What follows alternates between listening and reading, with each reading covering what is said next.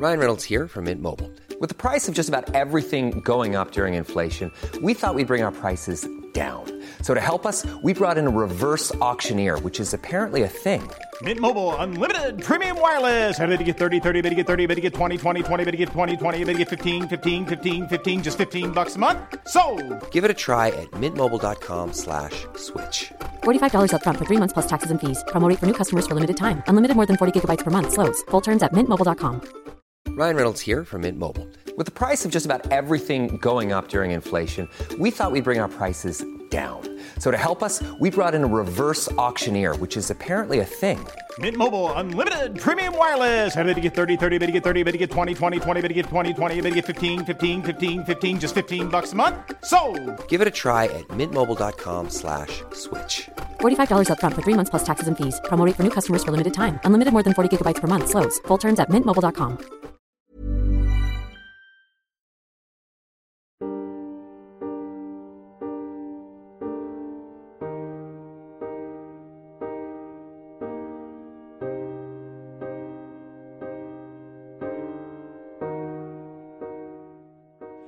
Salut les amis, donc on se retrouve aujourd'hui pour euh, à nouveau une vidéo pour vous parler d'un livre que j'ai beaucoup aimé. Donc ce livre aujourd'hui va s'appeler euh, Les soldats d'Allah à l'assaut de l'Occident. C'est un livre de Jemila Benhabib. Jemila Benhabib est une auteure québécoise qui a également eu le prix international 2012 de la laïcité. Et donc elle va nous présenter euh, par l'intermédiaire de cette vidéo son livre Les soldats d'Allah à l'assaut de l'Occident. Allez c'est parti, on va voir de quoi il s'agit. Donc déjà pour faire un point euh, rapide sur le titre, hein, Les soldats d'Allah à l'assaut de l'Occident, ça peut être un livre un petit peu euh, qu'on pourrait qualifier un petit peu un livre d'extrême droite ou un livre un petit peu qui amalgame un petit peu tous les musulmans, c'est pas du tout le cas. Hein. Jemila Benhabib sait parfaitement de quoi elle parle. Euh, Il n'y a aucun amalgame entre les deux, même si au cours du livre, elle va nous expliquer que même s'il y a une frontière bien réelle entre islam et islamisme et entre musulmans et islamistes, parfois dans certains, dans certains pays, dans certains contextes et dans certaines idéologies, la frontière, la frontière peut être poreuse. Mais euh, voilà, ne croyez pas que c'est un livre tout de suite qui, euh, qui part sur un prérequis raciste, un prérequis euh, avec des préjugés voilà, qui seraient euh, de, de fait, de suite euh, anti-islam, c'est pas du tout le cas. On n'est pas du tout dans, dans ce genre de livre-là. Dans ce livre, Jemila Benhabib va retracer l'histoire des différents courants du Moyen-Orient arabe afin de mettre en évidence la dichotomie qu'il y a entre les conservateurs et les réformistes. Donc elle revient sur la scission des courants réformistes de l'islam au 19e siècle jusqu'à la création de la confrérie des frères musulmans. Donc selon elle, si cette confrérie a une ascension fulgurante de par le monde, c'est surtout à cause euh, bah, déjà de la frilosité puis de la tiédeur des pays euh, occidentaux à les reconnaître, à les voir et à les désigner pour ce qu'ils sont et à lutter du coup contre eux au niveau politique. Et également à cause des amitiés euh, des États-Unis et de la France également. hein. donc on peut parler des amitiés avec l'Arabie Saoudite ou le Qatar. Elle revient également sur le printemps arabe, pour nous montrer que les peuples du monde arabo-musulman a autant envie d'en terminer avec euh, les dictatures qu'avec l'islamisme. Elle montre par l'exemple de la Tunisie et de l'Égypte que les derniers avancements de- des printemps arabes sont plutôt positifs, même si euh, clairement le statut de la femme dans ces pays-là reste extrêmement précaire et extrêmement préoccupant. Jemila Benhabib a grandi en Algérie, donc elle a vécu la mainmise des islamistes sur la société algérienne, sur le système éducatif algérien, et elle a montré en fait euh, par euh, l'exemple de son vécu, hein, tout simplement, ceux qui ont euh, bien suivi la décennie noire le savent, les islamistes ont commencé d'abord par voiler les femmes. C'est la première chose que font les islamistes quand ils veulent implanter leur idéologie dans un pays. Donc de cette période de la décennie noire que Jemila Benhabib a vécu de l'intérieur, elle garde un souvenir extrêmement vif. Euh, c'est un souvenir qu'elle a raconté dans un autre livre d'ailleurs, entre parenthèses, qui s'appelle Ma vie à contre-courant. C'est un livre dont on parlera plus tard, hein, euh, puisque je les ai lus à l'envers. Moi j'ai lu d'abord euh, celui-ci, qui est son deuxième essai, Les soldats d'Allah à l'assaut de l'Occident, et j'ai lu dans un second temps Ma vie à contre-courant. Et donc de, cette, de ce vécu, elle a tiré l'enseignement que en démocratie, jamais rien n'est acquis. Euh, en démocratie, tout est toujours euh, en débat, en combat.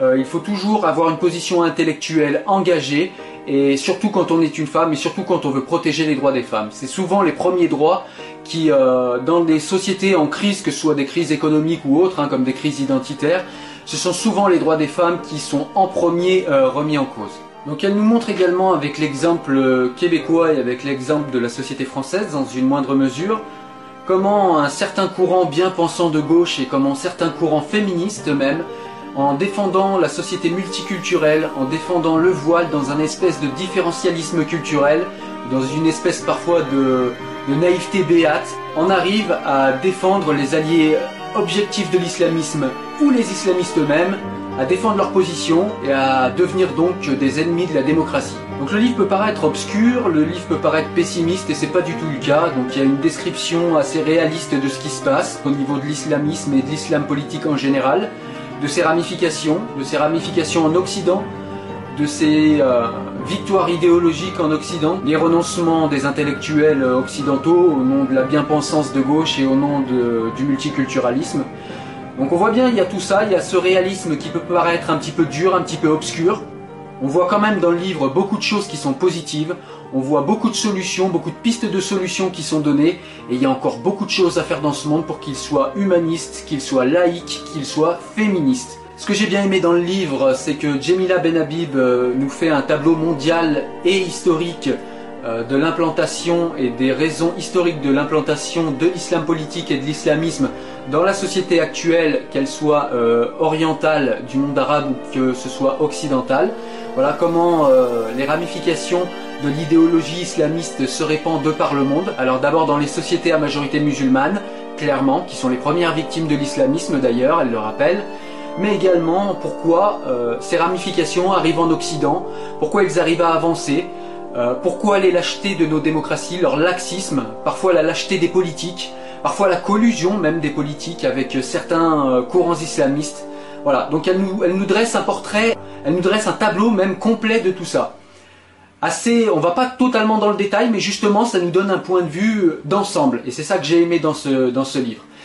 Également, ce que j'ai bien aimé dans le livre, c'est que Jemila Benhabib nous rappelle de manière comparative c'est-à-dire en comparant des sociétés, en comparant euh, les droits de la femme en Iran, en comparant les droits de la femme au Pakistan, en comparant les droits de la femme en Arabie Saoudite, en France, en Amérique, etc.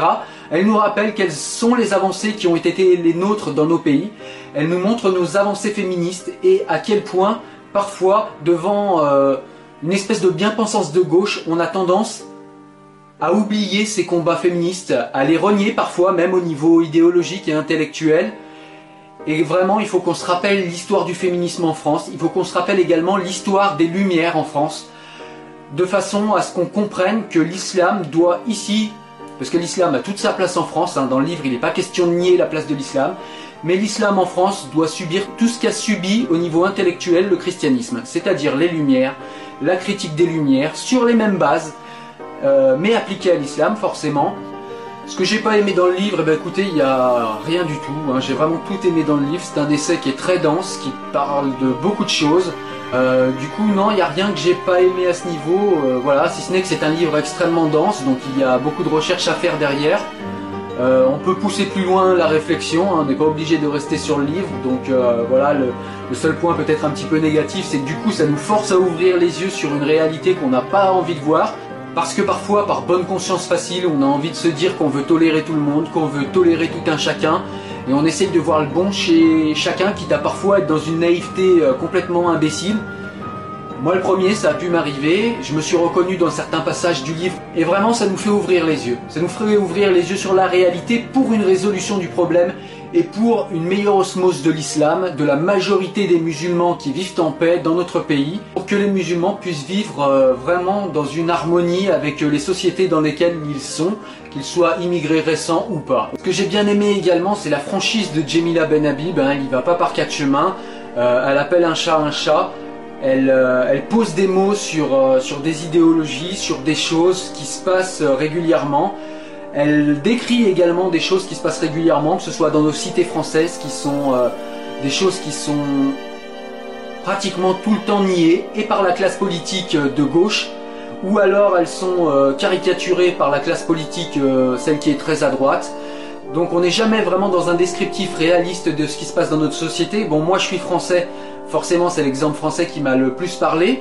Mais l'exemple québécois qu'elle nous donne dans le livre est aussi extrêmement intéressant puisque ça montre les dérives d'une trop grande tolérance, d'une trop grande tolérance à l'intolérable. C'est un livre qui permet de comprendre tous ces attentats qui se passent, euh, comprendre que c'est pas du tout le hasard, comprendre que c'est pas du tout quelque chose qui sort du néant, euh, qui serait ex nihilo comme ça, qui sortirait de, nulle part. C'est pas du tout ça.